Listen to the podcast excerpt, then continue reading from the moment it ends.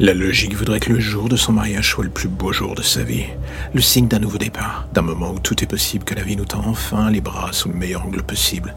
Vous voyez ce que je veux dire en disant ça? En gros, on baigne dans un utopisme visqueux et l'on se persuade que plus rien n'a d'importance. Je dis cela en toute connaissance de cause. Pourquoi? Car j'ai été cette personne, la jeune femme à qui tout réussit, celle à qui l'on dit que son univers est fait de diamants, en gros celle que l'on envie pour être née du bon côté de la barrière. Vous enviez cette personne Moi du fond du cœur je la hais tout comme ce qui compose mon univers. Ce mariage n'était qu'un signe d'acceptation tacite du carnet de route dressé par ma famille depuis des années.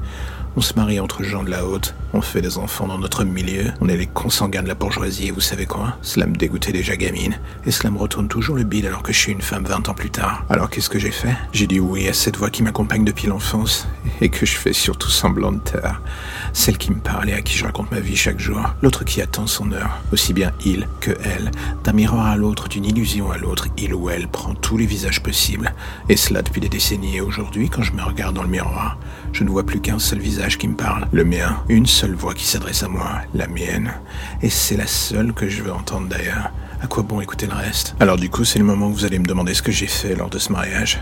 Eh bien, vous savez quoi? J'ai pris cette hache, j'ai attendu le bon moment, et j'ai remonté mon arbre généalogique avec un délice certain. Le passé a creusé le futur et le présent, le tout le long de la rivière de sang qui s'est étendue vers moi, et qui pointait vers une seule et unique direction, celle de ma nouvelle vie. Ne plus avoir à soucier de rien, ne plus penser, ne plus s'inquiéter, vivre sans attache. La police et les survivants verront peut-être ma renaissance d'un œil bien moins clément que le mien, mais est-ce que cela a encore une quelconque forme d'importance? Désormais, je suis enfin libre, pour le comme pour le pire.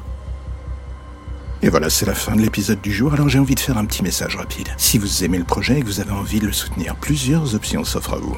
En parler, le partager ou le soutenir via le Tipeee mis en place.